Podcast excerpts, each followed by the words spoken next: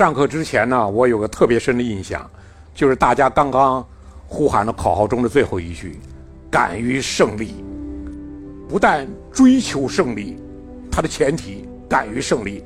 我觉得不仅是军人，而且是每一个中华民族心中今天都需要腾起的这样一团火焰光明。我经常想，你说我从哪里来？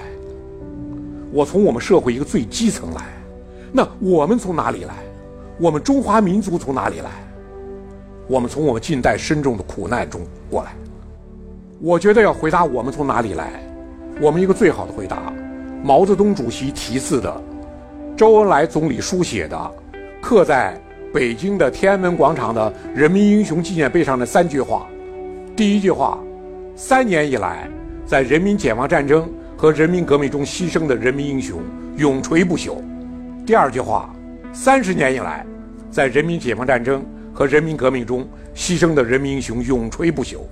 第三句话，由此上溯至一千八百四十年，从那时起，为了反对内外敌人，争取民族独立和人民自由幸福，在历次斗争中牺牲的人民英雄们永垂不朽。我们从一八四零年一个深重苦难的旧中国过来，东亚病夫名号怎么带上去的？就这么带上去的。西洋西洋打不过，东洋东洋打不过。当时在北京的有个英国人里欧尔卡克，他讲句话，他说：“这是中国向全世界登出广告，这里有一个愿意付款，但不愿意战争的富有的帝国。我们近代以来，真正富而不强，一定要挨打；又有财富又没有能力捍卫自己的财富，一定要挨打。这是我们近代以来灾难的来源。”孙中山。当时形容了中国一句话：“四万万中国人，一盘散沙而已。”孙先生一九二五年去世了，他再也看不见。他去世之后六年，一九三一年九一八事变，两个多月，东三省全部沦陷。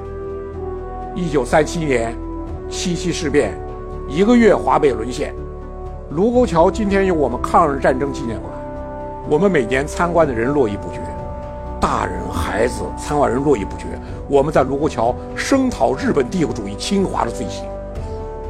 但是我经常想，我说我们如果参观的队伍里面有一个不懂事的孩子，问我们这懂事的大人，国家之间战争为什么没有在边境爆发？为什么在卢沟桥爆发了？为什么卢沟桥成为了中日全面战争爆发地？你说我们这懂事大人该怎么回答这个不懂事的孩子的问题？为什么卢沟桥成为中日全面战争的爆发地？我经常讲，我们抗日战争纪念馆放在卢沟桥，卢沟桥是中日战争全面战争爆发地，本身就是中华民族的奇耻大辱。我们中国有句老话，叫“卧榻之上岂容他人酣睡”。结果近代以来，卧榻之上。他人长期酣睡，我们是怎么一步一步沦落到这种地步的？我们今天有人讲，中国人历史包袱太重了，忘记过去吧，我们向前看，老记得过去那点事儿，包袱太重了，你背上背个大包袱走不动的。我说我们能够忘记吗？我们是怎么一忍再忍，一退再退，才到这样的地步的？忘记过去。不但意味着背叛，意味着将来可能还要重复。我们今天，中国共产党人，我们首先完成任务就是民族救亡，就是民族复兴。一个国家面临危难、面临危亡，无人挺身而出，无人横刀立马，都在因因苟且。中国共产党应运而生。我经常讲，中国共产党应的这个运。不是什么好运，是国家最黑暗、民族最无望的时候，一批人挺身而出。这批人一无资源，二无名望，三无影响，四无地位，就是一腔热血。他们没有抱怨，他们没有怪怨，他们凭自己的一腔热血浴血奋斗。一九二七年，八一南昌起义，中国共产党。开始组建自己的队伍，南昌起义两万两千五百人，两个月之后就剩一千。一九二七年九月九号，毛泽东领导秋收起义，五千人，二十天之后就剩一千。中国革命不是从胜利走向胜利，从惨败走向胜利，就剩一千人了。毛泽东写了一篇文章：中国的红色政权为什么能够存在？他坚信一定能够存在。毛泽东在中国革命最困难时候，他提出什么呢？星星之火可以燎原。当时很多人都怀疑红旗到底打了多久。毛泽东的回答就是：“星星之火可以燎原。”我说，共产党的信仰，这种信仰的力量。谁能想到这种力量？这种精神的力量，这种信仰力量，就是以毛泽东为首的最穷困潦倒、最不明一文的时候内心这种信仰。所以，我们也讲了这么句话：多数人因看见而相信，少数人因相信而看见。真正的领袖，真正的领导者，就是这样的少数人。他内心有个远景。他内心有个图景，他内心有梦想，他敢于实现这个梦想。共产党最厉害的就是因相信而看见，他们坚信，所以他们最终看见。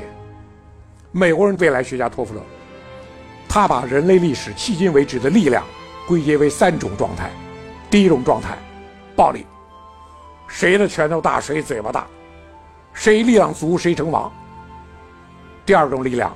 金钱，金钱万能，买通一切。第三种力量，知识。